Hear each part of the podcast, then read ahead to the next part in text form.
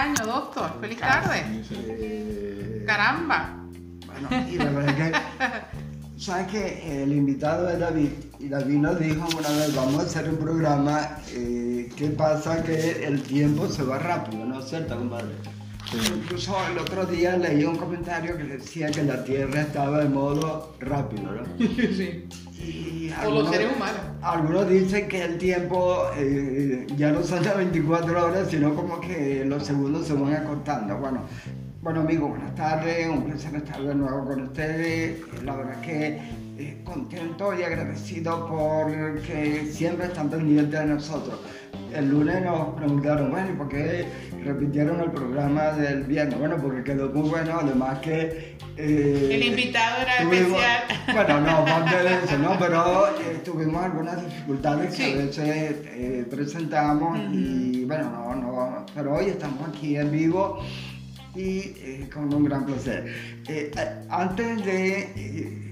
hay dos cosas que me han preocupado esta semana, ¿no? Y tiene que ver con el bullying en, en lo- en la escuela, ¿no? Sí. Ayer vi un video, no sé si lo viste, vi un video de, De dos unos- mu- dos- dos muchachos muchachas peleando, pero como los otros atizaban, ¿no? Animaban. Y, y fíjense, yo tengo un paciente con una hemofilia, una condición de hemofilia severa, y sangra de una manera espontánea. En, en el liceo donde él está, eh, lo están golpeando y tal. La mamá fue ayer a- al Ministerio Público a poner la denuncia.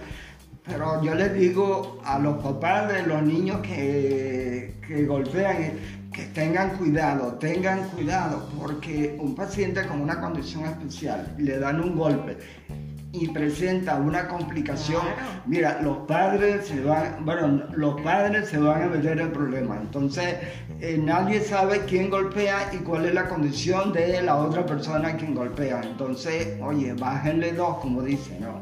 Eh, la verdad, y el, eh, el otro comentario, bueno, tiene que ver con todo lo que se ha hablado en las redes sobre los hospitales, los insumos, pero eso lo vamos a dejar para un programa aparte porque hay mucho de qué hablar sobre, sobre eso. Sí, definitivamente son decisiones. O Bueno, yo creo que pasamos por esta misma situación hace años atrás, que recuerdo que yo estaba de residente y hubo este mismo percance, pero de distinta forma, ¿no?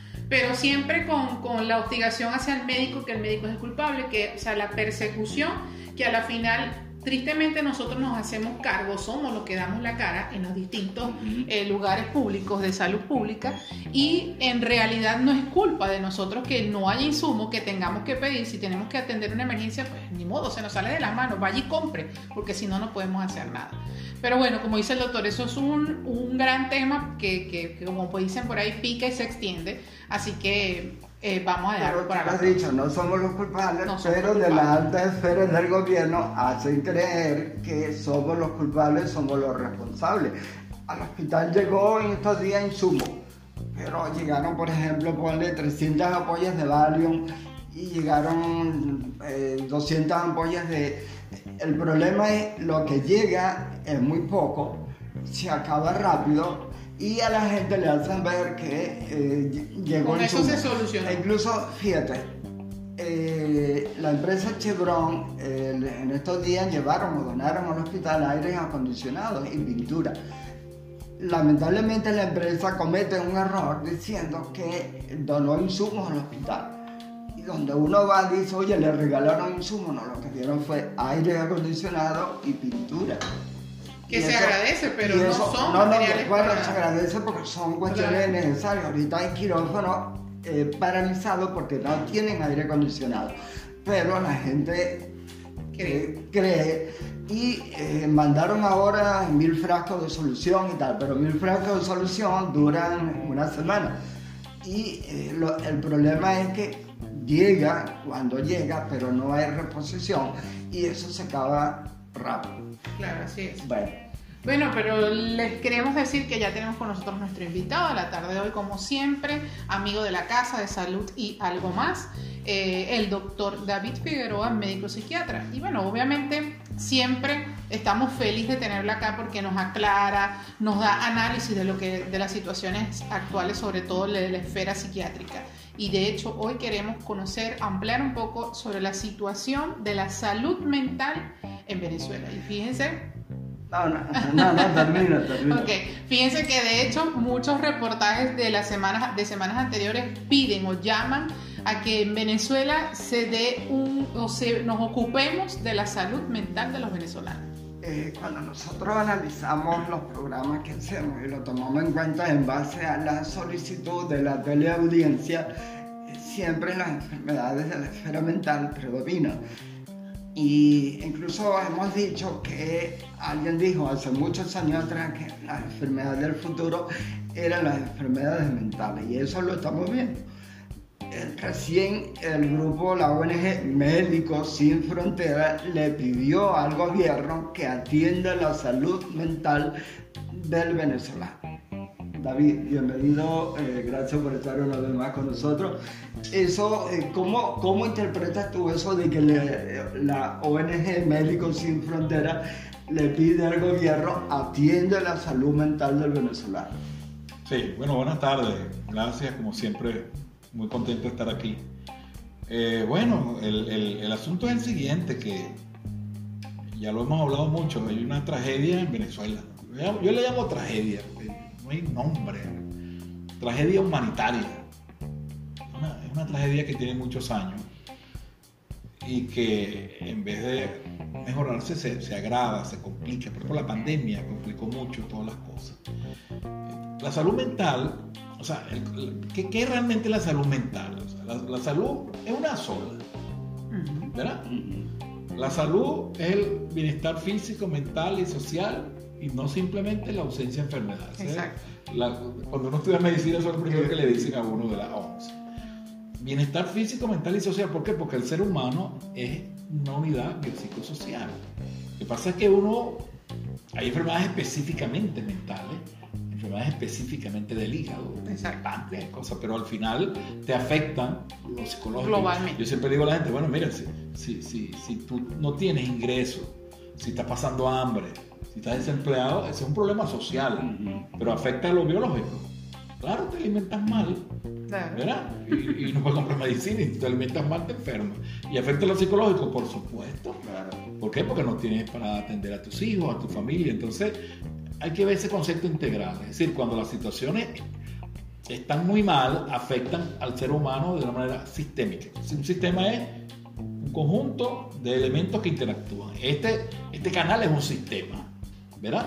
Tiene trabajadores, tiene instrumentos, tiene coordinadores, tiene detectores y un sistema. Lo que tú hagas afecta. lo que haga ese caballero con esa cámara afecta el programa. ¿Verdad? Y lo que haga el que está allá en la dirección también. Así, así, es, así es el ser humano. Entonces, ¿cuál es la situación mental? Gravísima. Siempre ha sido muy mala en Venezuela, ¿no? Por cierto.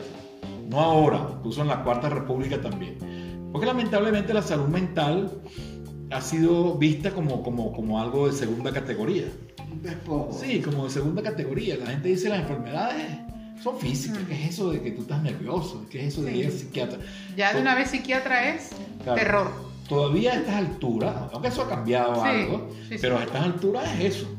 Porque uno de los problemas de la salud mental es que es el estigma. Exacto. Mira, no hay pacientes más estigmatizados que los enfermos mentales.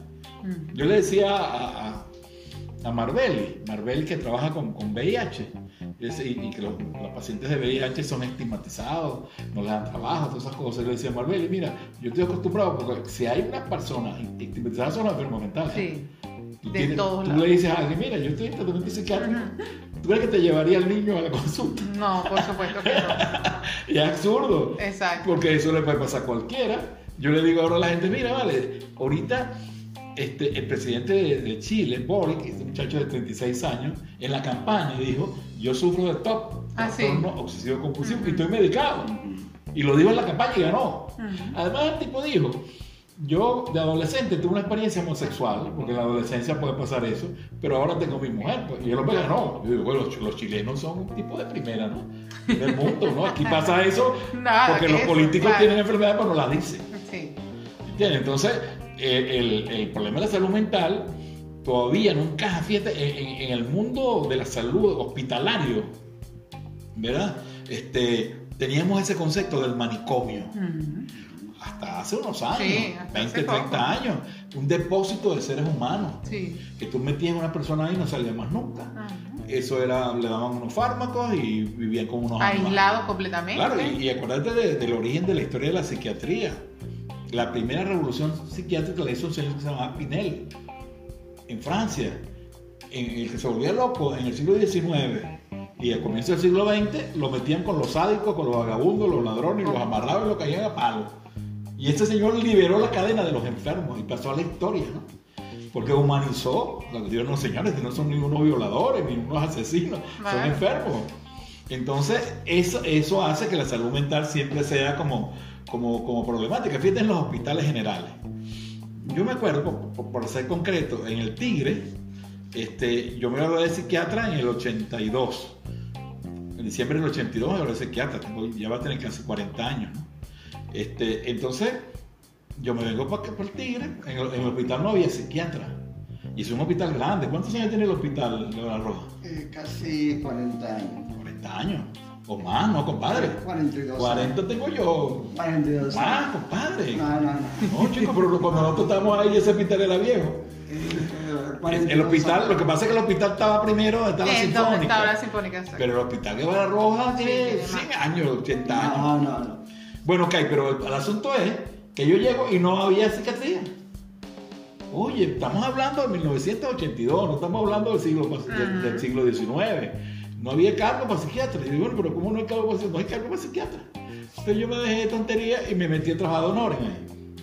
Y empecé mi consulta y en el 86, después de tres, tres años trabajando de honores, logramos convencer a las autoridades. Claro, nosotros estábamos en el colegio médico y en el colegio médico empezamos a presionar y a, a reclamar. Entonces se abre la consulta de psiquiatría. Yo tuve el privilegio de ser el primer psiquiatra público del Tigre.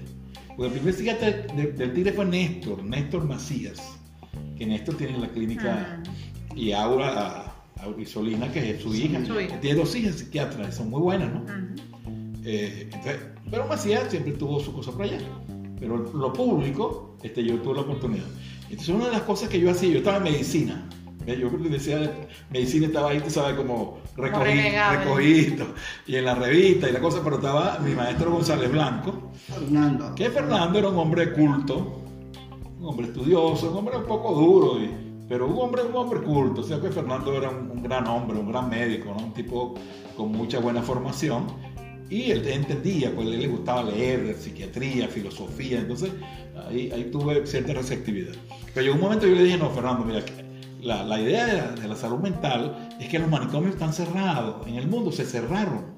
No tiene, no tiene justificación un manicomio ahorita. Claro. Pero aquí hay manicomios todavía, hay unas colonias psiquiátricas por allá, por Guárico todavía, donde son depósitos de pacientes. Pero los hospitales, los manicomios como tal, no tienen sentido.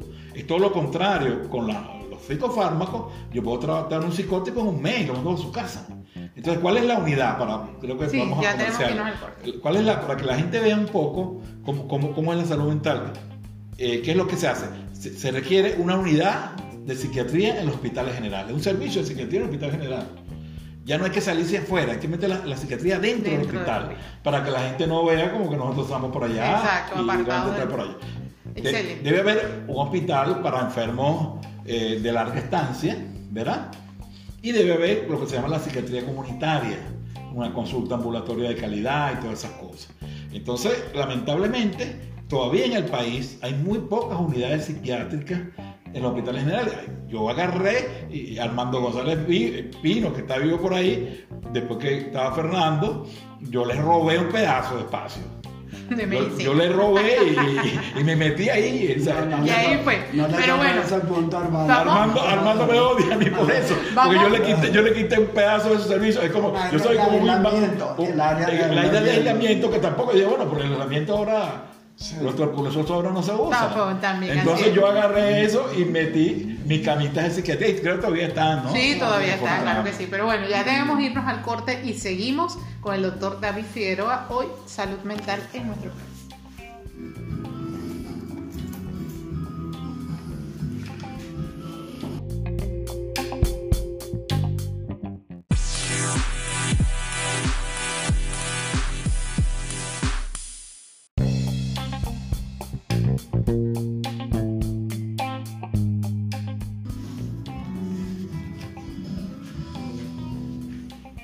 ya estamos de regreso en su programa Salud y Algo Más. Recuerden arroba Salud y Algo Más ATV en Instagram, que estamos completamente en vivo en esta plataforma, y 0283-514-7922 para comunicarse vía telefónica con nuestro programa. Hoy estamos con el invitado del doctor David Figueroa, médico psiquiatra, y es que por supuesto nos llama la atención desde siempre y como lo dice el doctor, en esta unidad biopsicosocial en donde debemos mantenernos todos los seres humanos en óptimas condiciones, Venezuela, bueno, creo que el mundo, pero Venezuela especialmente está pasando por una gran crisis de salud mental.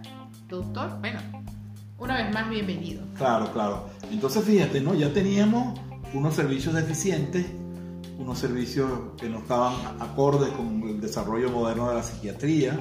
La psiquiatría ha cambiado, la psiquiatría es una especialidad como cualquier otra. Los psiquiatras nos decían antes que lo que éramos unos habladores de tonterías y que teníamos hipótesis locas. No, no, no. Nosotros trabajamos con cerebro, con neurotransmisores y hablamos el mismo lenguaje.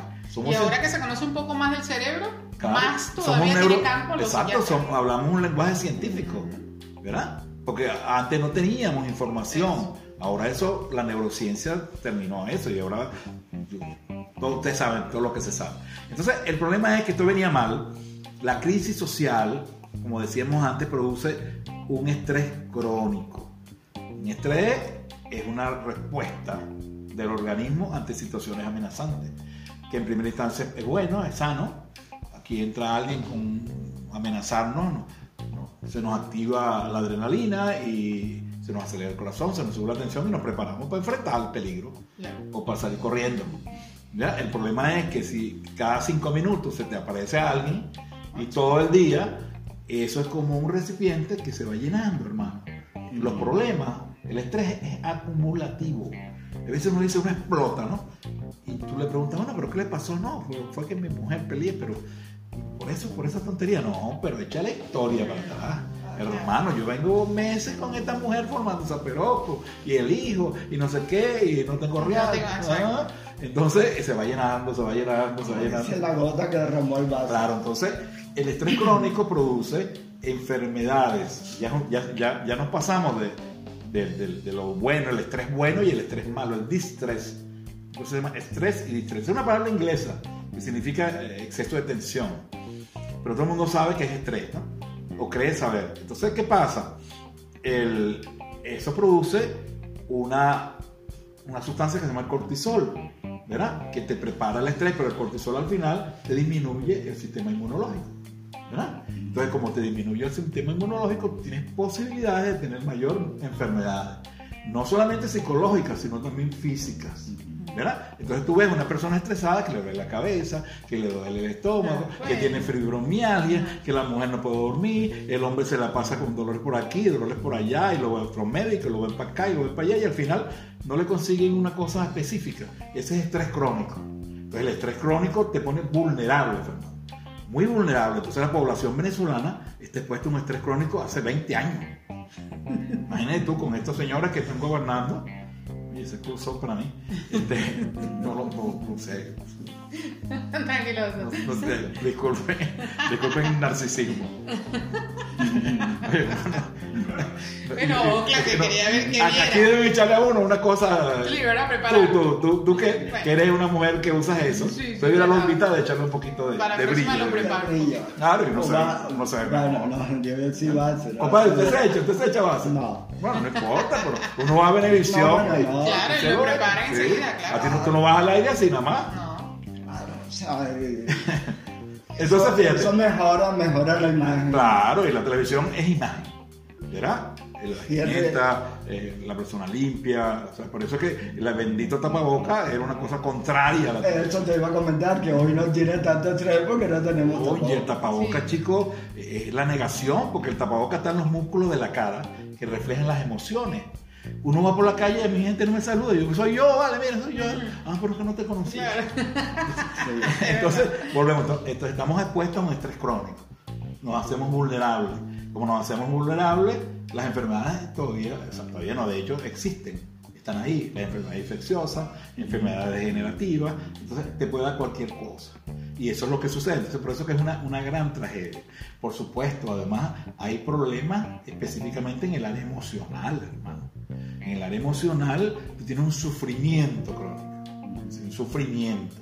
Eh, eh, el, el- el- el porcentaje de depresión pasó de un 20% a un 60%. El porcentaje de ansiedad igual. Los suicidios aumentaron. La psicosis también. No que aumenta la, la esquizofrenia, sino que como hay crisis y la persona no tiene para tomar medicamentos, Claro, no, no se hace el tratamiento bien y recaen. Y además que, que los psicóticos, o sea, la enfermedad, mental es como la enfermedad física, tiene causas biológicas, genéticas, causas psicosociales. Pero si yo tengo mi gen esquizofrénico, es como un diabético. Soy diabético, tengo mi gen diabético. Pero si me alimento bien y estoy tranquilo, a lo mejor la diabetes no se me va. Exacto, Pero si empiezo a engordar y empiezo a comer dulce y cosas de esas, se me da. Entonces, un esquizofrénico que tiene su gen esquizofrénico, pero vive tranquilo, come bien, tiene padres que se aman y cosas, no, bueno, imagínate, se cambia, porque vive, su papá se fue para Perú y el otro lo dejó y él dejó de trabajar, de estudiar y cosas. Entonces, ese gen se activa. Hay un concepto que se llama, que ustedes manejan bien eso, se llama la epigenética. La epigenética es algo que nosotros decíamos, bueno, pero si es algo genético, estamos fregados. Claro. Pues, ¿cómo cambio yo un gen? No se puede cambiar con psicología.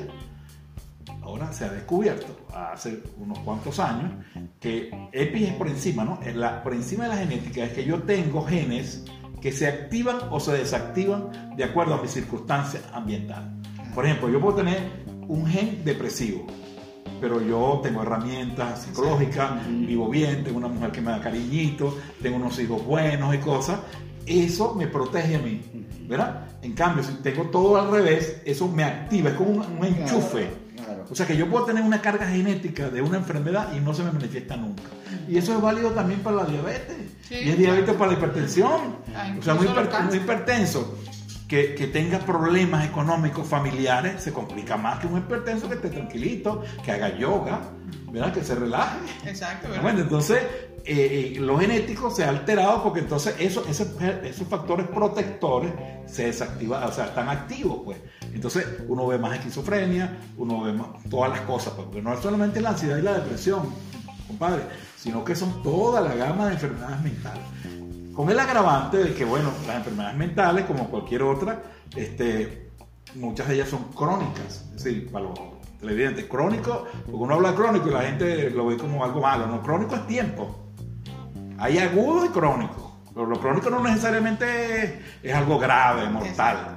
La hipertensión es crónica, la diabetes, la mayoría de enfermedades son crónicas. La enfermedad aguda es que me da un infarto agudo o me da una infección aguda. Pero las enfermedades mentales requieren tratamiento prolongado, a eso me refiero. Y resulta que los fármacos tienen un precio. Y resulta que la gente me dice, doctor, tengo dos opciones. O como o compro, o compro la risperidona. O Creo compro... que son muy costosos, ¿no? Sí, Lo- lo- no, bueno, sí, sí, sí. Realmente antes eran más baratos, ¿no? Son costosos para la gente, sobre todo para, para el modo vivendi de nosotros. Entonces, esos son medicamentos indispensables. Eso es como la insulina para un diabético.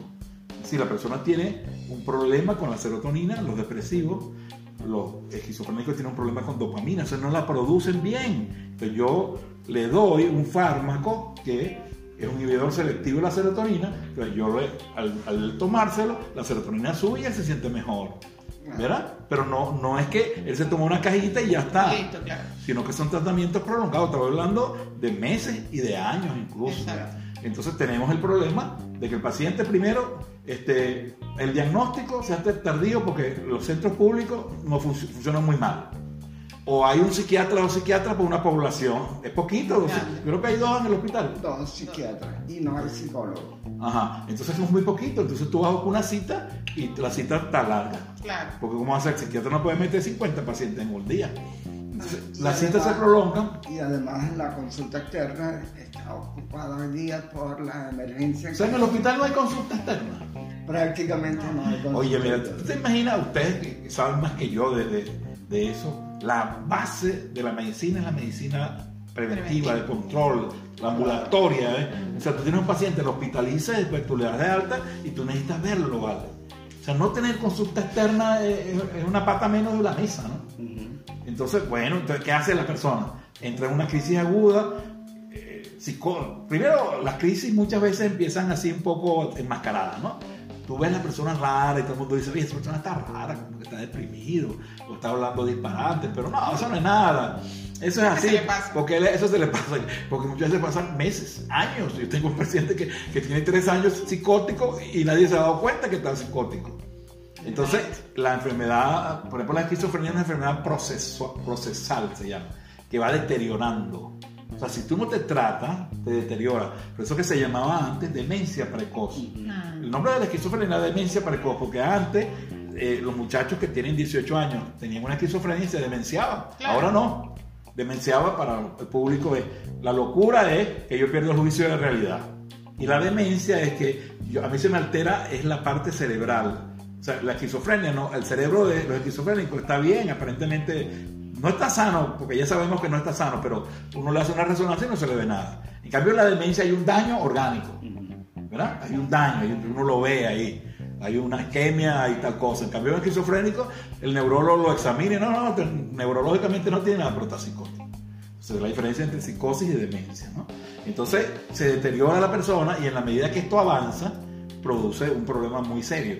Hablando nada más de la depresión, de la esquizofrenia. Y si hablamos de la depresión, hermano, que lo vamos a hacer en el próximo pero, pero una cosa que eh, nos gustaría, ¿cómo, ¿cómo, uno puede orientar? Claro, no es tan fácil, ¿no? Eh, para que alguien eh, pueda tomar algunos tips y pueda liberar, qué sé yo, el estrés o la angustia. Es decir, cómo, cómo, cómo tú puedes mejorar, cómo puedes resolver muchas situaciones, porque yo no olvido cuando fui al delta del Orinoco, un indígena que vive en su canoita, tiraba el anzuelo, sacaba el pescado, agarraba el topocho y se lo comía. No tenía angustia de nada.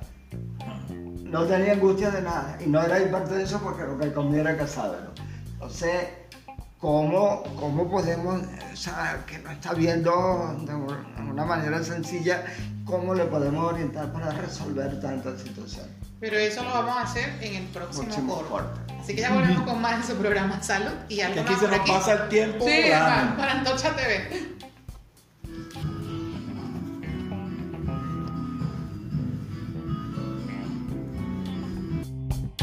de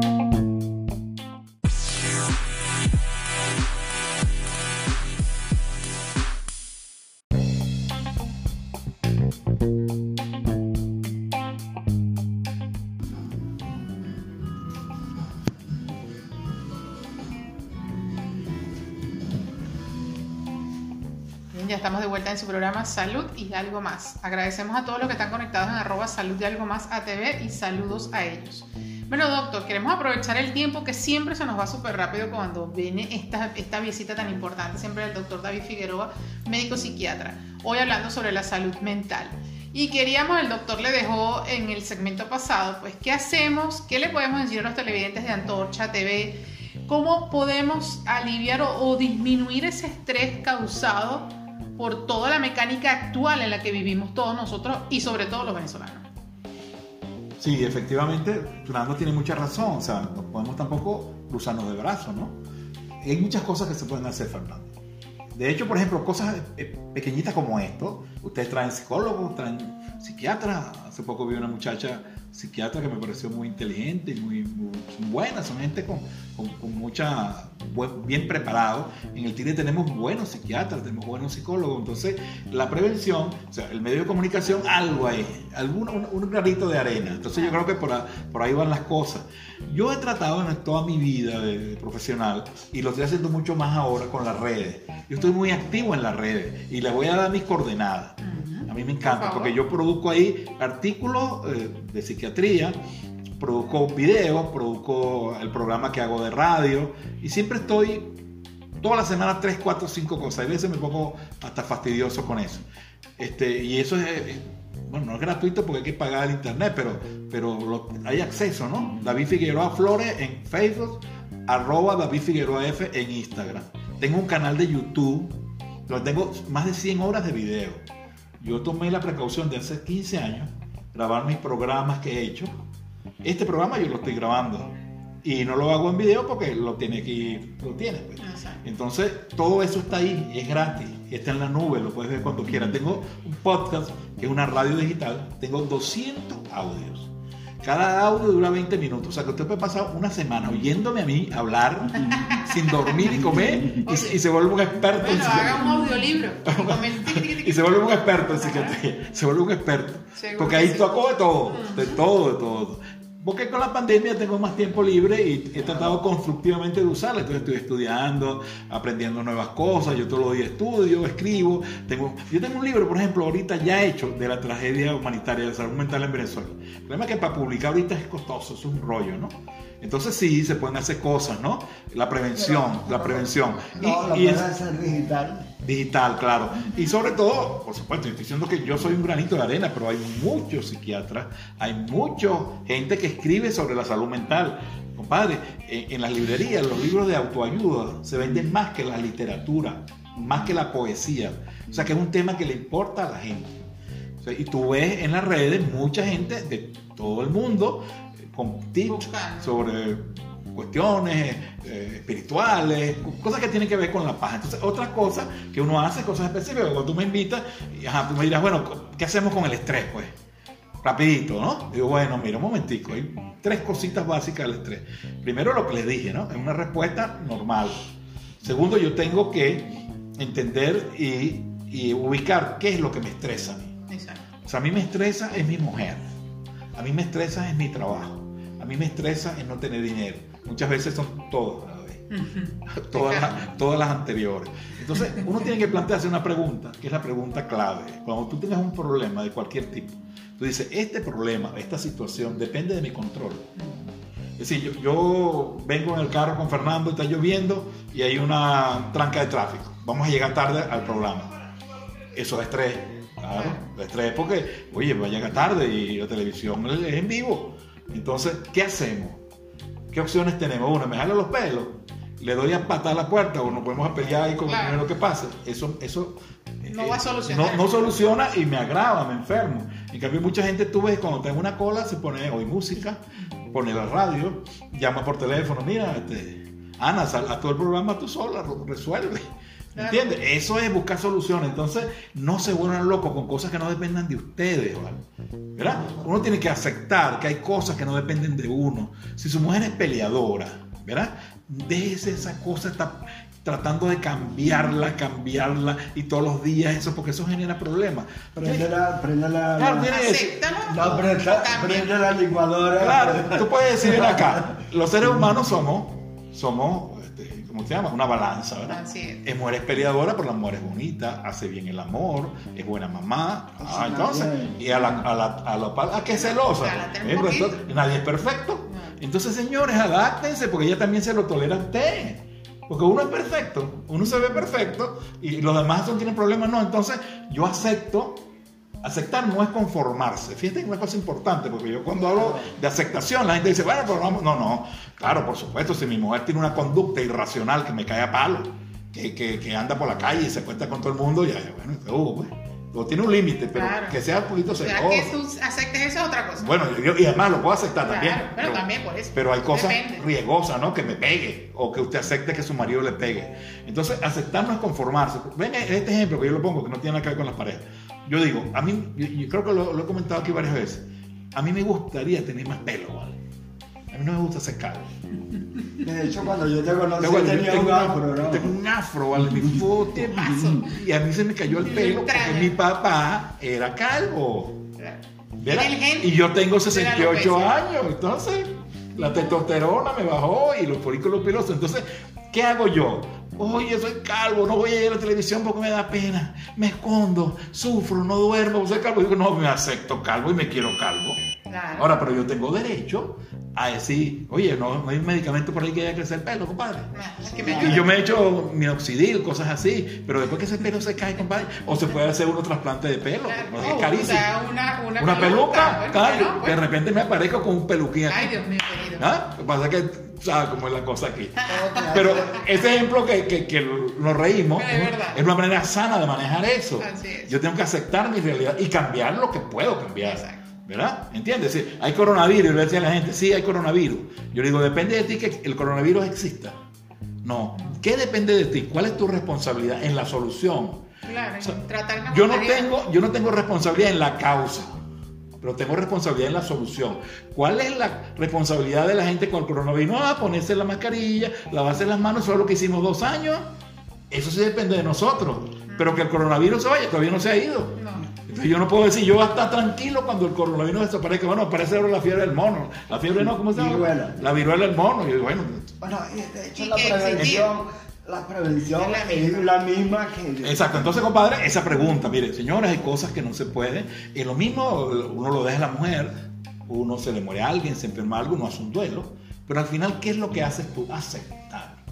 Yo acepto que se me murió una persona que yo quiero, yo acepto que me dejó una mujer que yo quería, yo acepto que me botaron del trabajo. Al final la aceptación es un acto, claro, no es un acto que se impone de un día para otro, es un proceso tiene que tiene sus etapas y sus cosas. Entonces, eso es así. Lo otro, oye, actividad física. ¿Cuánto cuesta caminar, compadre? Nada. hace ejercicio, usted va al gimnasio. El compadre es un maratonista, pues.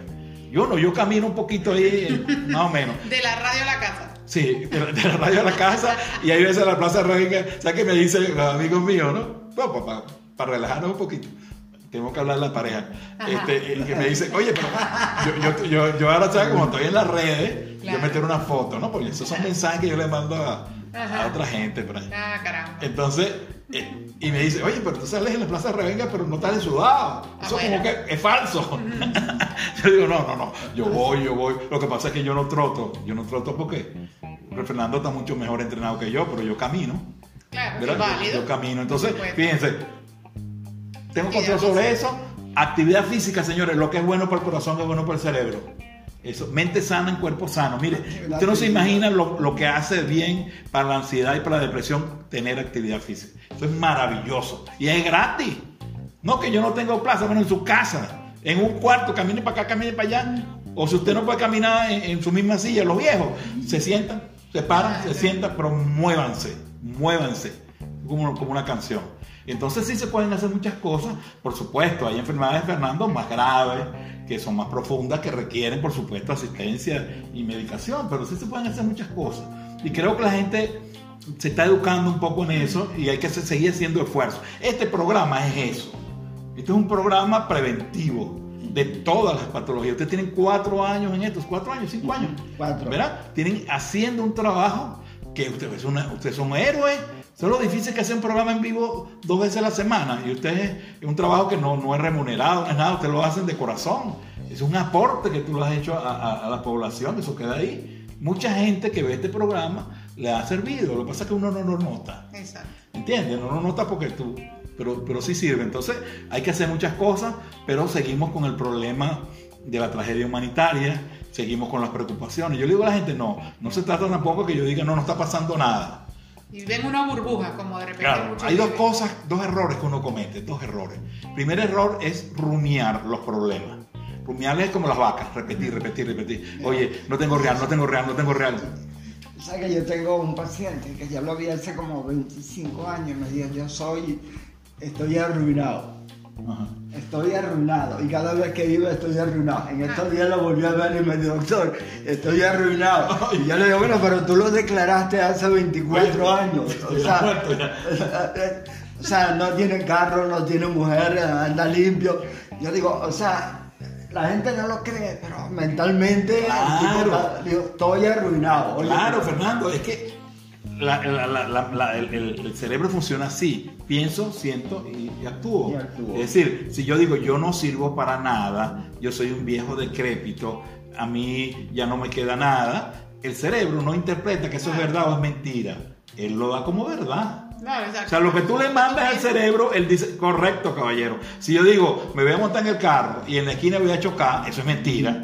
Es una creencia falsa, pero el cerebro dice, es verdad, y él actúa en función de. Entonces, señores, cambien el pensamiento, dejen la catástrofe. La catástrofe, o sea, ven el pensamiento un depresivo.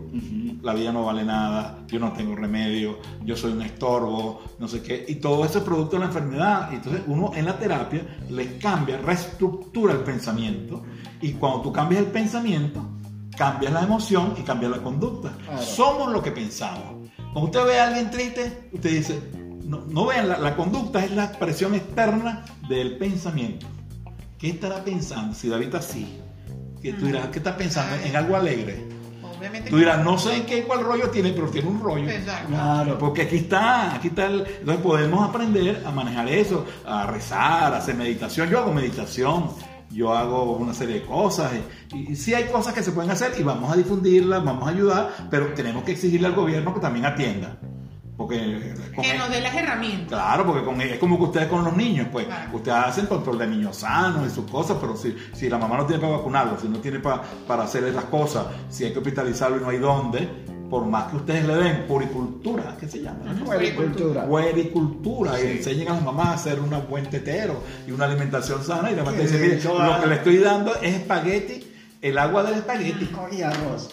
David, vamos a cambiar la, conversa un poco, ¿no? Eh, cuando tú hablas de la pareja, en estos días que la mujer pelea mucho y tal, y me acordé de... Los hombres también. Bueno, de acuerdo, pero eso que tú dices es rumiar, ¿no? Yo digo que no hay nada que sea más obstinante que uno y chaca y chaca.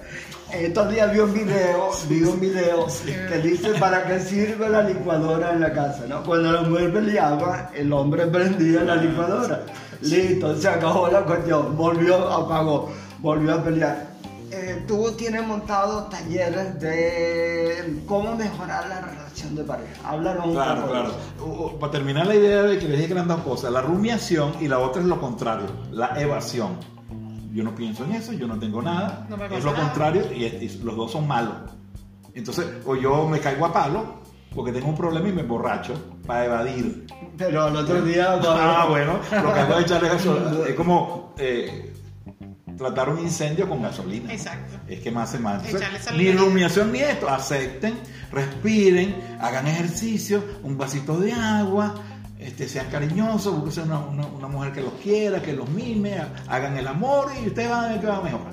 Ok, vamos con esto, las parejas, miren. Señores, aquí hay una epidemia de hace tiempo, que no es el COVID y no es la depresión, es la ruptura de pareja. Esto es gravísimo en el mundo, no ahora. Mire, hermano, vivir en pareja es la cosa más difícil del mundo. Nosotros vi- vivimos en pareja, hemos vivido, etcétera. Pero es dificilísimo, es muy complejo. De tres parejas, dos fracasan, les va mal. 66%. Sí, y una está ahí, tú sabes, Aguantando. aguantando porque bueno, los muchachos y la sociedad, y no, que ese hombre es bueno, yo voy a esperar que Va cambie cambiar. y pasa 50 años y sigue así. Entonces, ¿cuál es el problema? Que la pareja es una relación muy complicada y como tú decías, nos decía Ana ahorita afuera de cámara, no nos preparan para eso. Este curso va dirigido incluso especialmente a los novios, a los empates. Usted me está viendo, usted tiene una novia y piensa casarse, piensa, digamos, Formalizar. formalizar o, o rejuntarse, lo que usted sea. Usted tiene que ir a ese taller, porque ahí yo le voy a enseñar cómo manejar la comunicación, cómo manejar los conflictos. Eso tiene técnica. Eso no cae del cielo. Yo no puedo hacer lo que a mí se me ocurra. Cómo manejar la sexualidad, cómo manejar el proyecto de vida común. Se, se ha visto que en los sitios donde la gente se prepara antes de establecer la relación, la disminución es importantísima de los fracasos. ¿Verdad? Porque decíamos que, bueno, sí, aquí hay veces la gente hace cursos, pero religiosos, que eso está bien, pero además del curso religioso, haga un curso de preparación, debe ser obligatorio. Nadie se casa aquí si no hace un curso, no conmigo, con quien sea, de preparación en la pareja, para la salud en la pareja. Hay muchas cosas que se estudian, esto se estudia científicamente. Esto hay muchos libros, hay mucha investigación, uno hace terapia de pareja. Lamentablemente la terapia de pareja muchas veces cuando los pacientes van es tarde, se ha dañado mucho la relación, hay mucho deterioro, el afecto se acaba, este, la rutina, la gente después de ese entusiasmo, la costumbre, la rutina, entonces el hombre antes le traía flores, le daba regalitos, le, le recitaba un poema y ahora nada, y ahora nada, y la mujer ahora no se viste, y, ajá, y ahí empieza, ahí empieza la de repente no es el amor, sino todas estas alteraciones. Claro, entonces vamos a hacer el sábado 18 de junio un taller, un taller en dos modalidades, porque como la, la pandemia nos ha obligado a hacer online, puede ser el modelo online que usted no tiene que ir al, al- allá al centro, no es presencial, usted, yo le mando los materiales por WhatsApp, interactuamos y usted me pregunta y hacemos eso, listo. Pero hay uno semipresencial, porque hay personas que sí les gusta hacer, porque hay ejercicio. Este, este es un taller teórico práctico. Es decir, ¿cómo, ¿cómo hacemos cuando tengamos este problema? ¿Cómo hacemos para manejar eh, el cuidado de los hijos? ¿Cómo hacemos para manejar el dinero? ¿Cómo se maneja el dinero en el hogar? ¿Cómo nos comunicamos? ¿Cómo mejorar la comunicación? Muchísimas cosas. De verdad, es muy útil eso se está haciendo en muchísimas partes del mundo, porque, repito, nos preocupa, así como Fernando decía, oye, ¿cómo hacemos? Vamos a seguir rompiendo las parejas. Mira, romper es muy traumático, ¿no? O sea, no hay cosas más duras en la vida que, que uno tener que romper una relación de pareja. A veces tú tienes 30, 25 años y tienes que romper, o sea, ese es como, como, nadie quiere romper. ¿Quién va a querer romper? Pues tú te casas para toda la vida, pero lamentablemente muchas veces las cosas no funcionan. Entonces, un alto porcentaje de esas rupturas, de esos problemas se pueden evitar.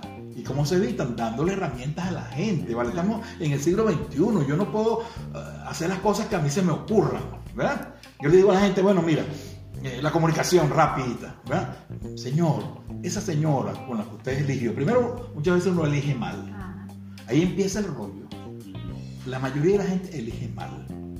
¿Por qué elige? Porque muchas veces tú eliges por necesidad. Es decir, yo elijo a alguien porque tiene dinero. Yo elijo a algo porque es muy linda. Yo elijo a alguien porque me da protección, porque yo soy callado y ella es alegre. Y yo digo, ay, yo me voy a casar con esta mujer para que me dé alegría. O me voy a casar con esta mujer para que... O sea, buscando resolver mis problemas. Y ese es un terrible error. Tú tienes que sentirte bien solo. Yo estoy bien. Una persona sola puede ser feliz. Eso, es un mito de que hay que tener pareja para ser feliz.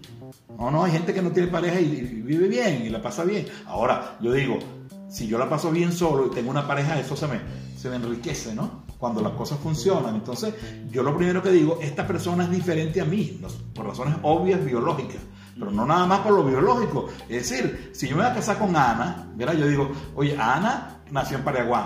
No, aquí. ¿A tú no eres paraguanera? No, bueno, familia, pero. Bueno, digo. Quiero claro. Pero tu papá es tal cosa, tu, tu mamá es tal cosa, mi papá era obrero petrolero. O sea, ¿cómo yo voy a aspirar que Ana tenga las mismas creencias que yo? Claro, exacto. ¿Entiendes? Ella se crió distinto.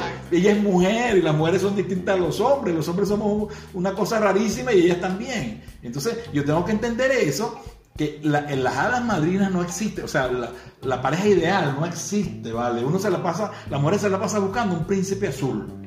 Ay, no, este es bueno, pero es muy chiquito. Es bueno, pero no tiene mucho real. Mi hermano, te vas a quedar sola. ¿Verdad? O bueno, tienes que. Como corre mucho. Balanza, balanza, balanza. El tipo es chiquito, pero, bregador y hombre rendidor y funciona y hace sus cosas bien. Entonces, esa persona, ahí está, se, Fue, se fue, se fue el aire. Ya nos vamos, sí. Así que, ya cerramos. Sábado 18 de junio, poquito, entre 15 días. Y lo contactamos a usted. 0424 865 9776. Repito, 0424 865 9776 en este momento estoy haciendo una oferta especial porque quiero que ustedes aprendan unas cosas bien interesantes. Los talleres son cosas agradables, no son clases. Ustedes no se van a sentir ahí como que, van a... No, no, no. Ahí echamos broma, ahí hablamos, ahí la pasamos bien. Y estoy seguro que le, y además le vamos a dar material, mis videos, mis audios, mis escritos. Yo tengo todo eso listo y ustedes un cafecito. Claro, refrigerio, una cosa. Y puede ir una cosa importante que me decía Ana, porque a veces la gente no quiere ir en pareja los dos porque le da como pena. Bueno, pero puede irte. Si el hombre es, penoso, vaya usted y aprenda. O el hombre puede ir también, a veces va el hombre solo. O si van los dos, como sea. Como sea, o sea, lo importante es que tú aprendas. Recuerden esto, formarse no es un gasto, es una inversión. ¿verdad? Muchas veces esto le previene mucho sufrimiento y muchos problemas. No solamente usted, la familia. económico. Económico, los muchachos, los niños. Los niños sufren mucho con las separaciones. Los niños sufren mucho cuando sus papás no se entienden. Entonces, este es un tema importante y le vamos a dedicar un programa más adelante a este. Porque es un tema que no se trata eh, debidamente y hay mucho que decir aquí. Entonces, sábado 18 de junio, taller, cómo mejorar su relación de pareja, la comunicación, la sexualidad, el proyecto común, cómo manejar los conflictos. Todas esas cosas lo vamos a trabajar ahí de una manera muy sencilla. Eso no es para especialistas, es para cualquier público. Pero Sí. tiene que ser profesional para quien quiera. Perfecto. Solo quien quiera tener una pareja. Claro, o, o quedar solo, o por prepararse. Yo puedo ir Claro, preparado. preparándome, Cuando me aparezca por ahí Eso es el deber ser. el deber ser. Bueno, Bueno, muchísimas gracias al Gracias. doctor Oye, usted, David está- usted están sintonizados. Como siempre. Oye, ¿Vieron al mismo tiempo? Bueno, Bueno. bueno. Bueno, gracias doctor una vez más por estar con nosotros aquí en Salud y algo más. Bueno, les deseamos un feliz fin de semana, cuídense mucho, nos vemos el lunes, ¿cierto doctor? Cierto. Bueno, chao. Salud, gracias, gracias. Pásenla bien, como decía. ¿Ya Sí. decía así, Ren? Listo. Salió, compadre. La foto.